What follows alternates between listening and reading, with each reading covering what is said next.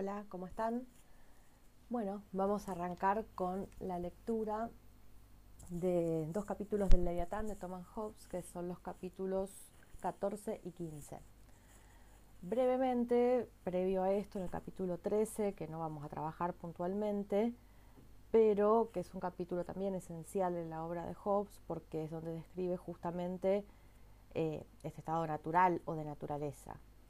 Em, Hobbes, así haciendo una muy breve introducción, eh, propone otra visión de la política, otra visión diferente a la política aristotélica, eh, una visión que le permita ponerle fin un poco a lo que él tiene enfrente, ¿no? a la guerra civil inglesa, a las atrocidades de las diferencias religiosas y demás. Entonces, en este contexto, para Hobbes, el ser humano es apolítico, eh, es asocial, él está pensando en eso, ¿no? En individuos apolíticos, es decir, una idea totalmente contraria a la aristotélica de son políticos. Eh, somos no políticos o prepolíticos, si se quiere. Entonces, a esa ficción de individuos apolíticos le da el nombre de estado de naturaleza o estado natural, que es lo que describe un poco Hobbes en el capítulo 13 del Leviatán. Em, ahora, pasando al capítulo 14, en ese capítulo él realiza una distinción entre el derecho y la ley natural. El derecho para Hobbes es todo lo que le corresponde al ser humano en tanto ser libre. Todo lo que puedo, o sea, libertad plena, absoluta y derecho es lo mismo. Están como de algún modo equiparados aquí en Hobbes. Em, de este modo, para él justamente, la distinción entre el derecho, entendido desde este punto de vista, ¿no? y la ley natural va a ser justamente lo que nos va a obligar a abandonar ese derecho, abandonar el estado de derecho, que sería el estado de naturaleza, y constituir el estado eh, civil. De hecho, justamente fíjense que con esta distinción que él arranca el capítulo 14, eh, cuando él habla de ley se refiere no a la ley natural es la ley positiva y no es sinónimo de derecho ley, ¿no? Cuando habla de derecho, entonces claramente a lo que él se está refiriendo es al derecho natural como conatus. Em, para Hobbes, el conatus es la esencia del hombre. Esta idea que aparece después también en Spinoza está presente en Hobbes, aunque tiene un sentido distinto, ¿verdad?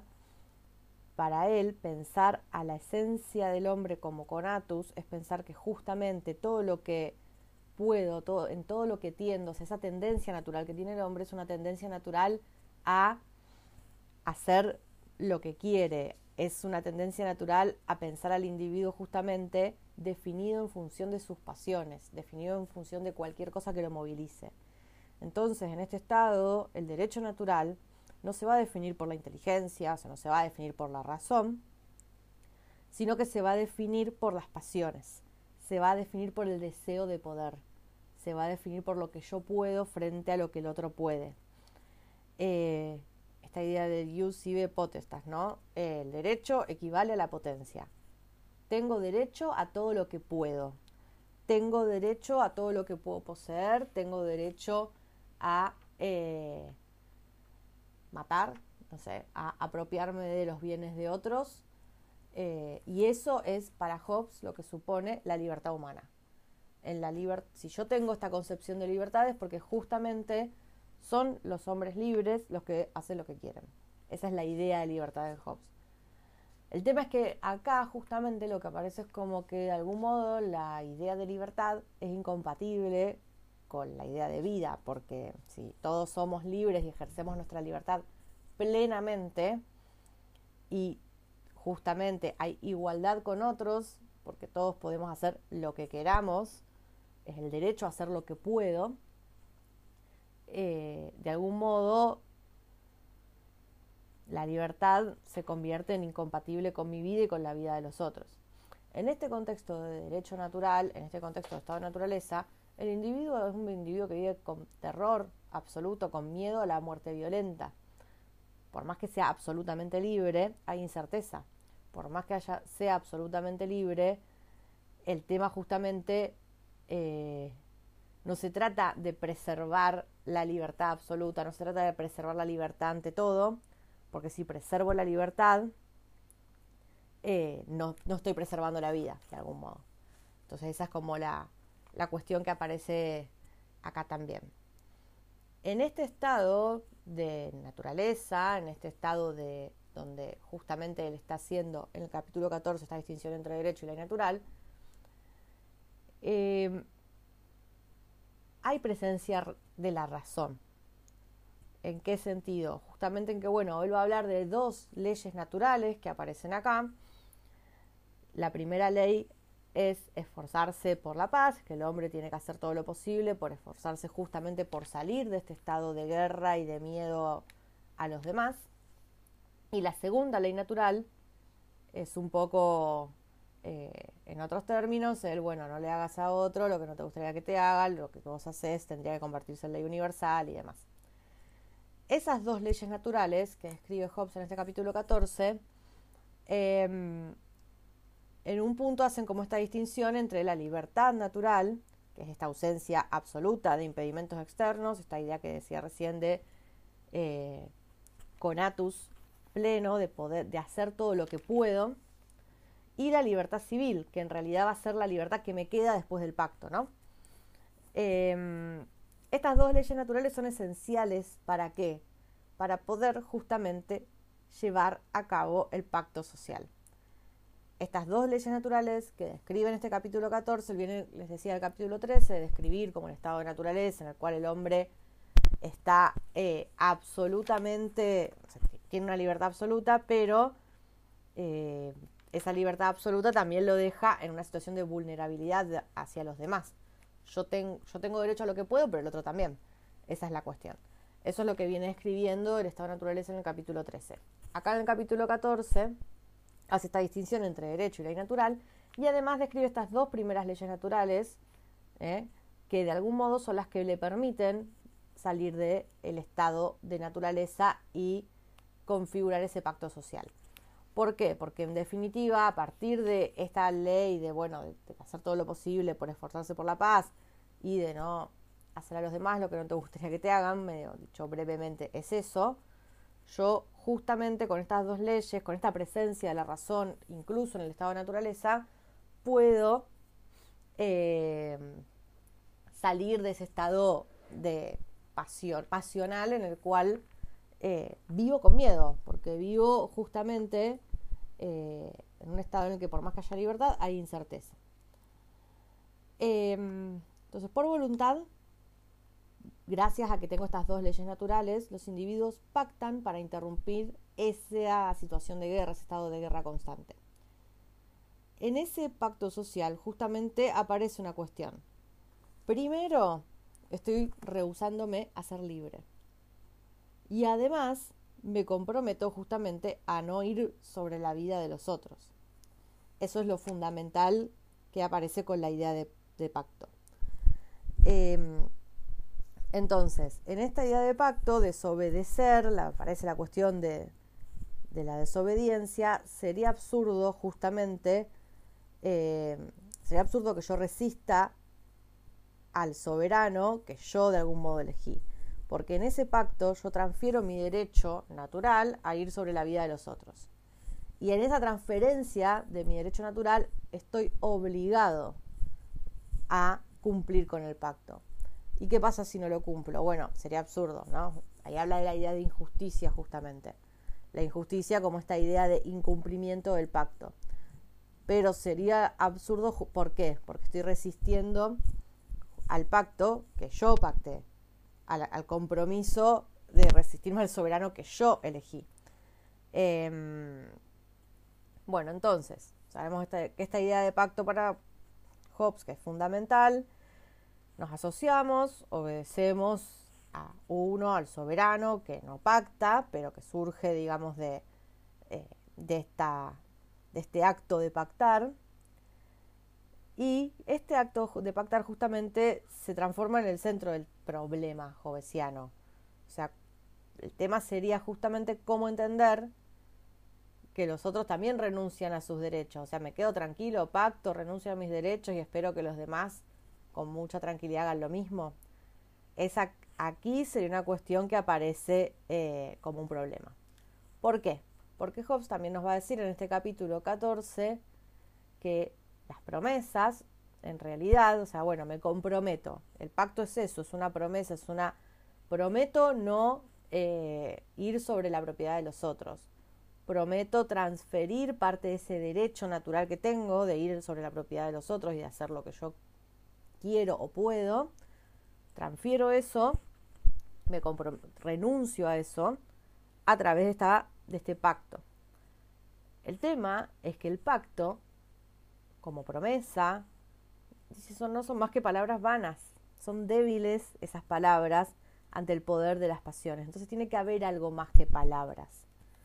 Em, el pacto social es como la primer, como lo, es fundamental y es esencial y es en virtud del pacto social que se puede pensar después la salida del estado de naturaleza. Pero no es suficiente el pacto. Y no es suficiente justamente porque el compromiso y la promesa es muy débil ante las pasiones. Eso es algo que aparece en Hobbes y que está todo el tiempo, ¿no? Como esta idea de cálculo matemático también de las pasiones, que es una idea que también aparece mucho en Spinoza, ¿no? Porque hay un común cálculo matemático de las pasiones. Estoy siempre pensando cuál es mi beneficio, cuál es el de otro, qué pierdo cuando eh, incumplo con la promesa, cuando incumplo con el pacto, mido eh, beneficios que obtengo versus los, versus los, perjuicios que, son consecuencia de eso. Entonces, de nuevo, pacto social no es suficiente, el compromiso, la promesa, lo que sea, la palabra, es débil ante el poder este de las pasiones. Y eh, acá aparece justamente, y esto es central en este capítulo 14, porque la cuestión para él no es el hecho de comprometerme en este pacto, no sé, yo me puedo comprometer con ustedes a no hacer tal cosa y de repente vos tenés algo que yo quiero y ahí yo no sé si voy a poder controlar mis pasiones. Me interesa lo que vos tenés, lo quiero.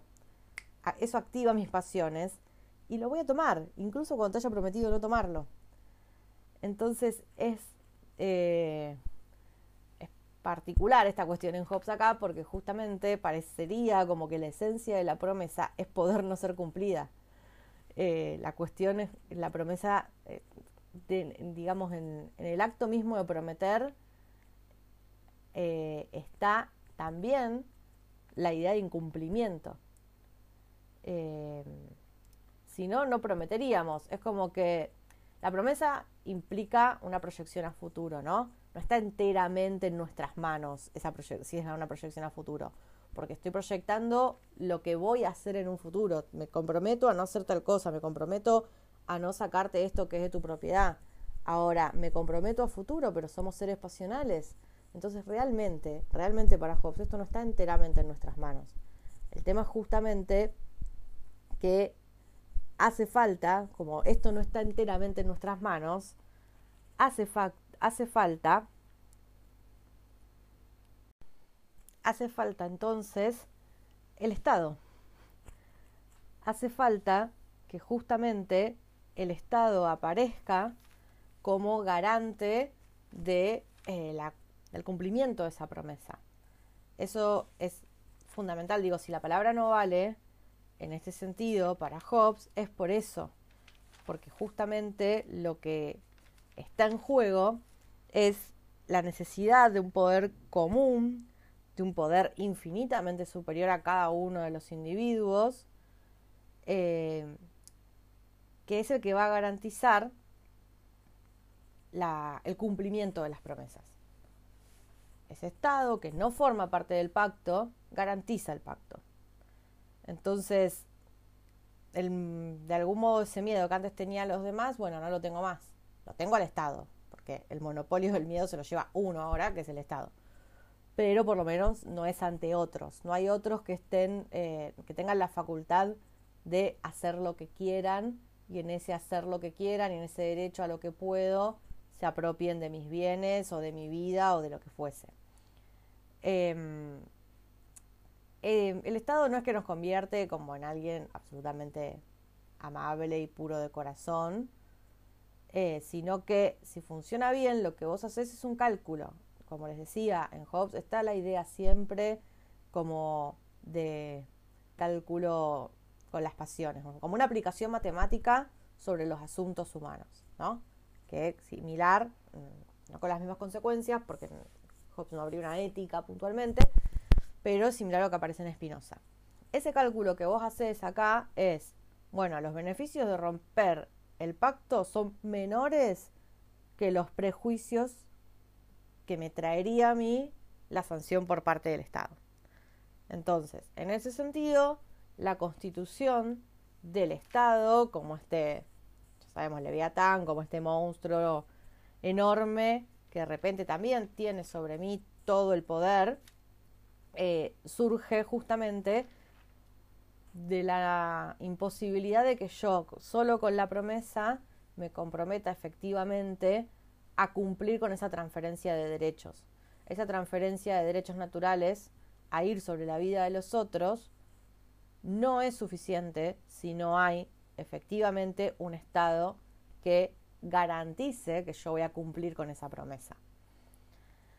Em, esto aparece en el capítulo 14, ¿no?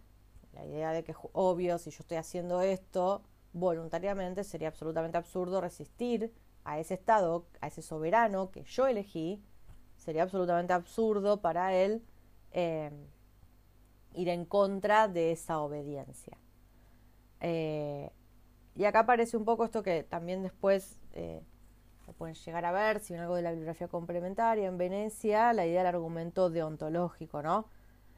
Estoy obligado a partir de este momento, el momento del juramento, el momento del pacto, ahí sí vale, ahí estoy realmente obligado a cumplir con esa promesa. Si no, es una promesa absolutamente vana de no ir justamente o de transferir efectivamente mi derecho. Y es vana en realidad porque siempre está también la idea de que, bueno, yo lo hago, pero ¿qué me garantiza que el otro no venga y no cumpla justamente con esa promesa? Esa amenaza constante son las pasiones, es el miedo, el miedo a que el otro no cumpla. Y eso es lo que efectivamente hace que Hobbes necesite em, una garantía. Y ese garante, en este caso, vendría a ser el Estado. Ahora, capítulo 15. En el capítulo 15, ya está, ya tengo un poco la figura del Estado, está constituida, ¿no? Porque está constituida eh, con las dos leyes naturales anteriores. Entonces ahora lo que necesito justamente es, bueno, una tercera ley natural. ¿Para qué necesito esta tercera ley? Bueno, porque ya cumplí, ya pacté. Sería re absurdo no mm, desobedecer, según Hobbes, ¿no? Esto ya aparece en el capítulo 14 pero por las dudas igual una tercera ley natural. Esta tercera ley natural es la que afirma que, o sea, la que tendría que garantizar que los hombres cumplan con lo pactado. Pacté, aparece, si bien el Estado les digo está garantizado con las dos primeras, ahora lo que tengo que hacer, ahora necesito que los hombres cumplan con lo pactado. Y ahí la tercera ley natural, que es esa, ¿no? Que los hombres, que los seres humanos cumplan con aquello que pactaron. Con lo cual, la idea de justicia, justicia como el cumplimiento de lo pactado, tiene un origen en el poder político, o sea, no es natural, no es una idea natural, em, sino que tiene su origen en el poder político. Y tiene su origen en el poder político porque justamente surge después de que, como les digo, el Estado esté como garantizado en las primeras dos leyes. Em, esa es un poco la idea. Además de esta idea de naturaleza, de justicia, perdón, como no natural, eh, también aparece la idea de propiedad. La idea de bien en Hobbes, eh, la idea de justicia, la idea de propiedad privada, la idea de verdad, todas tienen su origen en el poder político. Por lo tanto, en realidad todo el resto de los poderes, la religión y demás, también quedarían sometidos al Estado porque todos estarían sometidos a ella. ¿Qué le da ese poder al Estado? Lo que le da ese poder al Estado no es una idea trascendente, es un poder común, porque el Estado justamente es el que va a poder establecer esas leyes positivas eh, amparada por este poder común que le fue delegado. La ley positiva, recuerden siempre, no es sinónimo de derecho, eh, de hecho es lo contrario, eso ya queda claro también en el capítulo 14, y esa ley positiva es un artificio que de algún modo se instituye para, eh, para vaciar los derechos espontáneos que yo tengo, ¿no? Si dejamos todos los derechos libres, chao.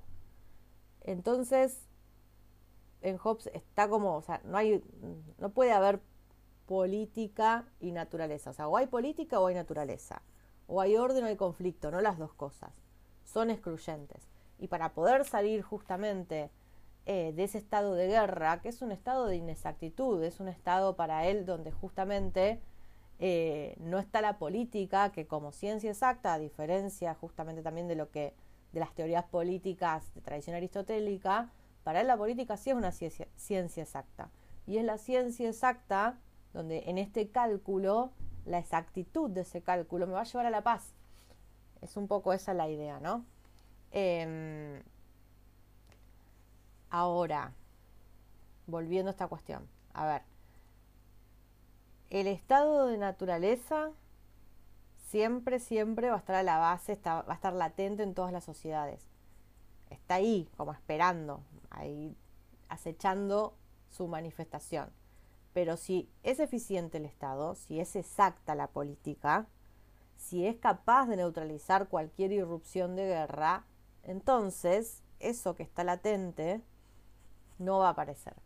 Esa es la tensión que se va a dar justamente en este sentido.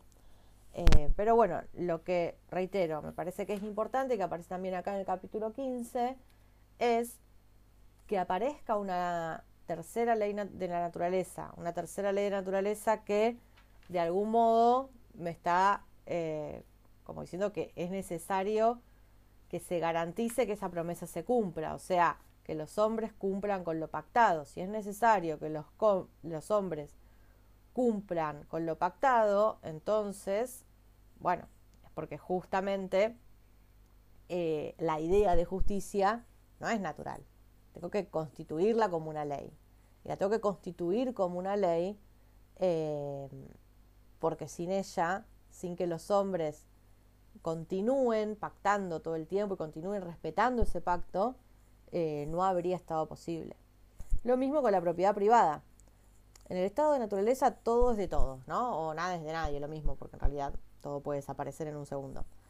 Tenemos derecho a todo lo que podemos. Esta idea de conatus, ¿no? Como derecho, eh, poder y derecho, para él es lo mismo. Em, el tema es que en ese estado de naturaleza, si todo es de todos, ¿qué es lo que hace que yo pueda decir esto es mío? y este, este conatus, este estado de derecho natural, esto es mío y listo. El tema es que esto es mío por el tiempo que le lleve al otro a apropiarse de esto que es mío. Eh, y esa es la causa fundamental de la guerra. Entonces, la necesidad de constituir este poder común que establezca, bueno, esto es mío, esto es tuyo, y hasta acá llegamos, mirá, acá tengo la escritura, listo, es, es mío no podés venir por sobre eso, algo que está todo. Incluso hoy muy debatido, que es el tema de la propiedad privada y la apropiación de la propiedad del otro, nosotros todo el tiempo, cuando justamente la, haciendo de la propiedad un derecho positivo, un derecho civil, o sea, que se establece por una ley positiva, es el modo en que nosotros hoy constituimos nuestra, nuestra noción de propiedad privada. Sin el respaldo de la escritura, no es mi propiedad, ¿no? necesito el derecho, necesito la ley positiva que acredite que yo tengo la propiedad sobre algo. Si yo voy, qué sé yo, y se me ocurre comprar una casa y voy y le digo, toma, acá tenés la plata, listo, todo bien, eh, no necesito la escritura, tranqui, te doy la plata y presumo que esta propiedad es mía. Y bueno, no sé si sería algo muy habitual, creer en que el otro me cede sus derechos de propiedad. ¿Por qué necesito la escritura? Porque la escritura en realidad está garantizada por el poder común. La justicia no es natural. Necesito de la escritura, necesito de la ley positiva. Eh,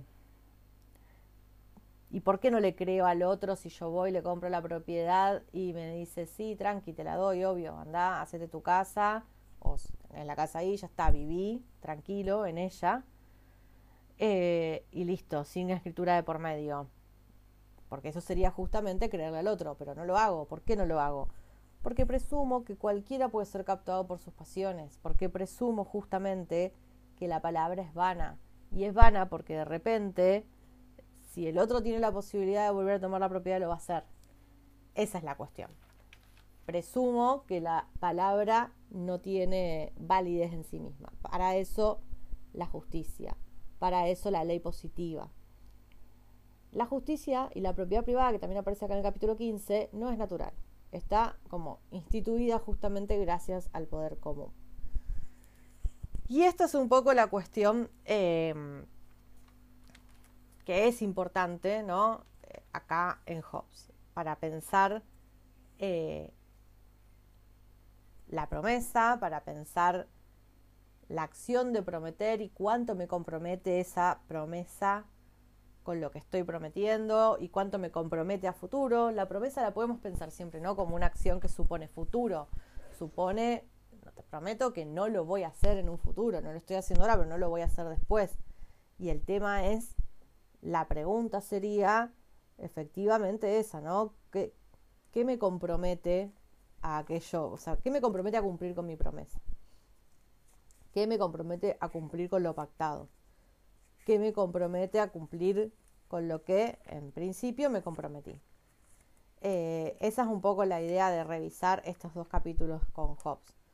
Y además, bueno, después eso lo vamos a ver en otro momento, pero tendríamos que revisar alguna bibliografía complementaria en caso que les, que les interese eh, como ampliar este tema, ¿no? Pero esa sería la cuestión. Y también, bueno, por lo menos desde mi perspectiva, esto me parece que está muy ligado a la cuestión de las pasiones todo el tiempo. El vínculo entre naturaleza y deseo acá en los modernos es fundamental para entender por qué prometo lo que prometo o por qué cumplir o no cumplir con esa promesa. Vamos a ver que esto en Spinoza y en Hume es diferente. Pero hay algo ahí clave eh, en, ese, en esa relación entre naturaleza y deseo, entre naturaleza y pasiones, que, que nada, que me parece que es fundamental para entender por qué esa promesa, en este caso en Hobbes, se ve tan amenazada, tan amenazada al punto de necesitar constituir todo ese aparato eh, del soberano para poder garantizar eh, el cumplimiento. Bueno, y sin ánimos de hacer demasiado largo también la exposición, voy a hacer una breve referencia a Spinoza, que en todo caso retomo en un próximo audio clase, eh, y que tiene que ver con, bueno, en principio cómo fue tomado Spinoza en relación a la tradición naturalista y demás. Eh, en definitiva, Spinoza siempre aparece como un filósofo eh, anómalo, por lo menos para mí, en estas cuestiones, ¿no? Eh, si bien es contemporáneo de Hobbes, piensa diferente a Hobbes. a ver, en el Tratado Teológico Político aparece la idea de que, bueno, que sí hay un individuo parecido a este del estado de naturaleza hobbesiano, pero si hay una diferencia puntual entre Hobbes y Spinoza es que si para Hobbes el derecho natural, como decíamos, es máximo en el estado de naturaleza y mínimo en el estado político, para Spinoza sería al revés. El, el derecho natural es mínimo en estado de naturaleza y máximo en el estado político. Porque para él justamente ese derecho natural, en realidad ese conatus, esa tendencia a perseverar en el ser, va a estar garantizada por el Estado político, va a estar garantizada por el Estado. Em, así que ya desde este primer lugar, digamos, va a ser central la diferencia, ¿no? Y la cuestión es justamente la diferencia con la que se ha leído, o la que la tradición ha leído, las dos obras más importantes en lo político de Spinoza, que son el Tratado Teológico Político y el Tratado Político. La lectura del Tratado Teológico Político ha sido como hegemónicamente más liberal, ¿no? Se ha siempre identificado a Spinoza como un filósofo liberal. Que de hecho, a ver, em, justamente el Estado político que garantice como la potenciación de ese derecho natural que decíamos recién, es un Estado donde se da el derecho a todo, a la libertad de expresión, por ejemplo. Parece hay un capítulo entero dedicado a la libertad de expresión que es muy interesante de trabajar. Eh, en el sentido de, tomar la palabra, ¿no? ¿Quién puede tomar la palabra en, en, la, en el estado político de Spinoza? Porque para Hobbes, justamente, si bien esto no está tan puntualmente en los capítulos que nosotros vamos a trabajar, en capítulo 14 y 15, para Hobbes, ante la amenaza de que, o sea, a ver, yo en el estado de naturaleza, si me atengo a efectivamente mi derecho natural, yo tengo derecho a hacer lo que quiera, decir lo que quiera, apropiarme de lo que quiera o de lo que pueda. Pero en el estado civil, en realidad, ya no porque después del pacto eh, lo que va a hacer Hobbes es incluso delimitar eh, la libertad de vengarme del otro, la libertad de apropiarme de lo que tiene el otro y también la libertad de expresarme libremente. libertad de expresarme libremente, valga la redundancia. Bueno, todo eso lo voy alienando porque es incompatible con la paz en el cálculo de que, bueno, si yo digo lo que quiero y cada uno dice lo que quiero, no funciona el cálculo que, matemático ¿no? que estábamos haciendo para mantener el equilibrio y la paz. Entonces, eh, lo único que es inalienable es la vida, todo lo demás lo puedo alienar, incluso la libertad de palabra. Y para Spinoza, justamente la palabra va a cumplir un rol diferente. El Estado incluso es el que a ver, esta, esta, cuestión de la libertad de expresión, que es tan una conquista de la tradición liberal, viene del Tratado Teológico Político. Y la libertad de expresión actúa ahí no solo como algo que no es contradictorio con el Estado, sino que si suprimo esa libertad de expresión, eh, suprimo la paz del Estado. Si no doy la posibilidad de expresarme libremente, entonces no hay Estado posible. Y bueno, la libertad obviamente siempre está amenazada porque las palabras producen efectos, las palabras alteran intereses, las palabras tienen un peso, pero eh, de algún modo, si hay una diferencia en este punto con Hobbes, también tiene que ver con esto, ¿no? Para Hobbes la palabra eh, tiene que estar regulada, tiene que estar censurada por el Estado porque justamente la palabra no es inocua, lleva una acción y puede llevar una acción que ponga, en este cálculo que tengo que hacer, ponga en peligro la paz. Entonces la expresión libre va a ser incompatible con la paz para él. A ver, en nuestro fuero interno soy totalmente libre, yo puedo pensar lo que quiera, no lo digas, porque decirlo justamente, la, eh, la acción de, esa expresión supone una posible alteración eh, del estado de situación de alterar intereses, de producir efectos. Las palabras producen efectos, no son inocuas. Entonces el tema es, pensar lo que quieras para Hobbes, no lo digas. En nuestro fuero interno, libertad plena. Eh, libertad de expresión de ese fuero interno, no. Em, para Spinoza hay una libertad absoluta de decir lo que se te cante, de decir lo que uno piensa. Castigar justamente eso es lo que produce la guerra, es al revés. Em, Obviamente hay palabras prohibidas, como en cualquier sociedad, hay un límite, pero en definitiva lo que él trata de garantizar es eso.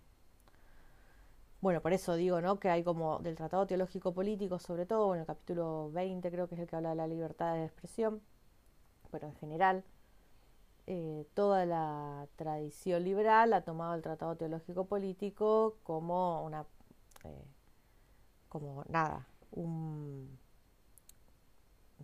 como bueno, una referencia eh, de pensar justamente un Spinoza más liberal. Pero el Tratado Político, que es una obra que no se le había dado mucha importancia porque es una obra inconclusa y demás, eh, aunque también el Tratado de la Reforma del Entendimiento es inconcluso. Pero bueno, en definitiva, el Tratado Político es una obra que ha sido recuperada, pero ya recién a partir del siglo XX.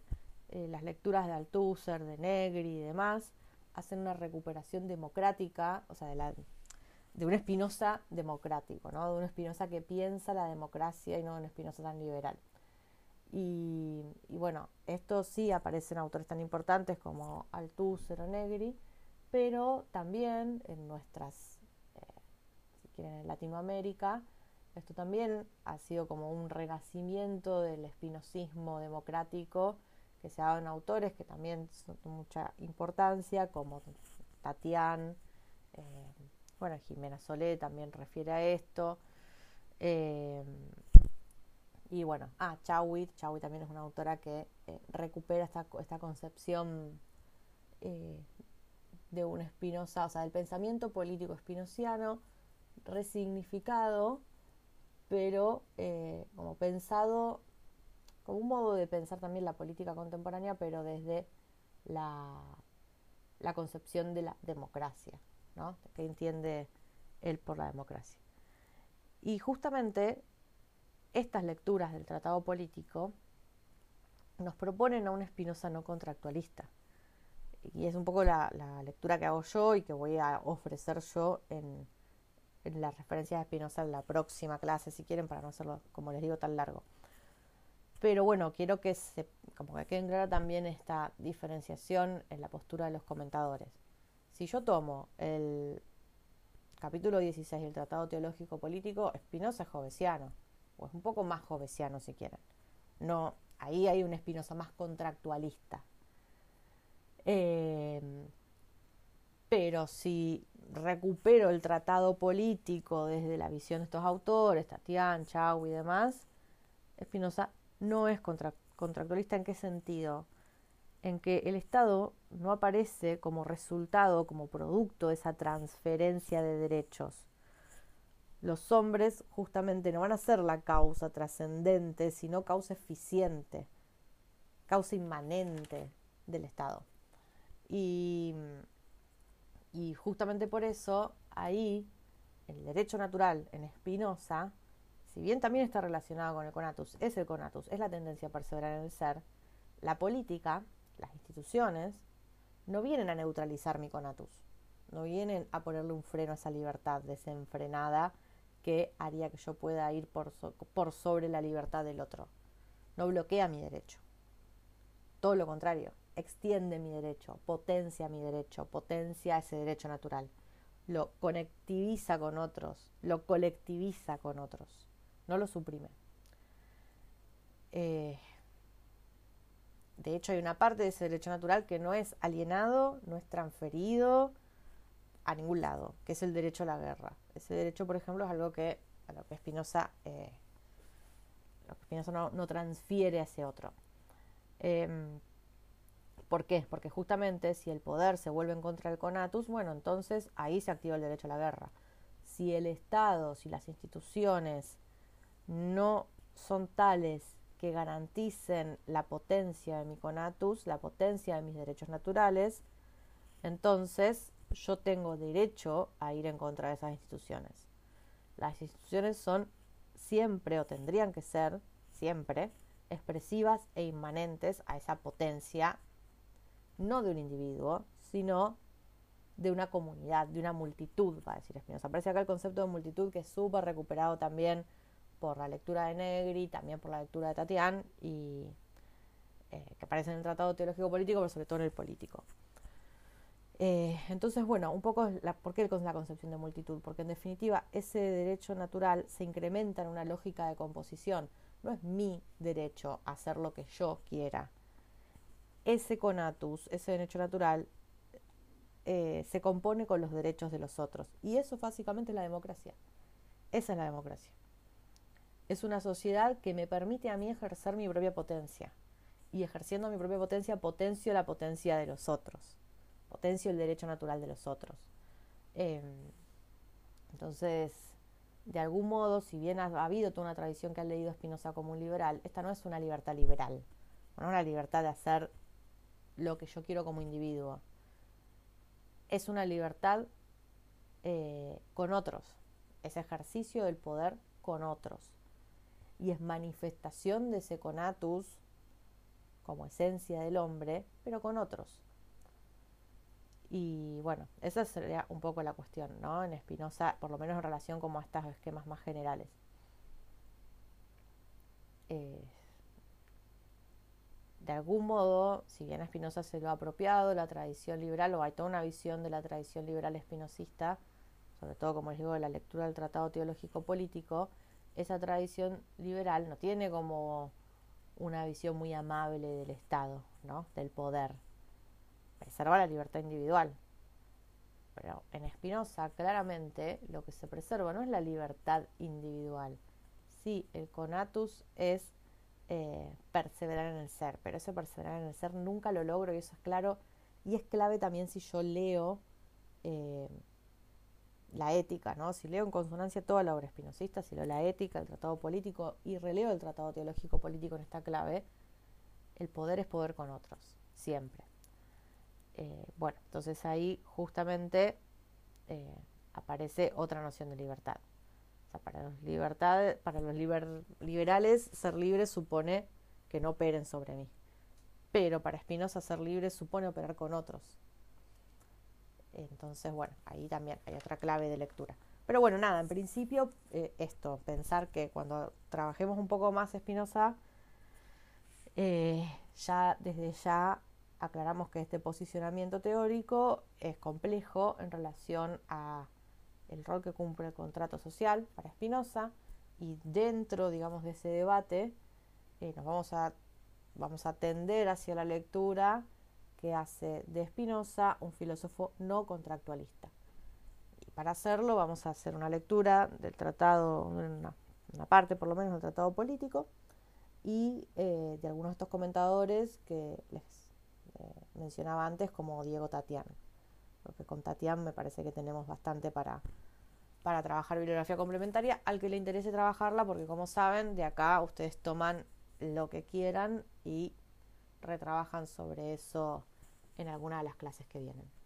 Así que bueno, nada más por ahora esto. Y les debo otra grabación con ampliar un poco estas cuestiones que, que les fui como por lo menos esbozando de Spinoza y una última sobre Hume. Cuando terminemos estas tres, estos tres temas, vamos a tener la primera clase de exposición si es que eligen exponer algún comentador que, refiera a este debate. Pero los tres autores en definitiva, eh, que vamos a trabajar tienen que ver un poco con esto de preguntarnos acerca de, bueno, ¿qué pasa? Eh, ¿Cómo me comprometo a aquello que, que digo? ¿Cómo me comprometo a una promesa? Y bueno, eso nada más por el momento. Gracias. Adiós.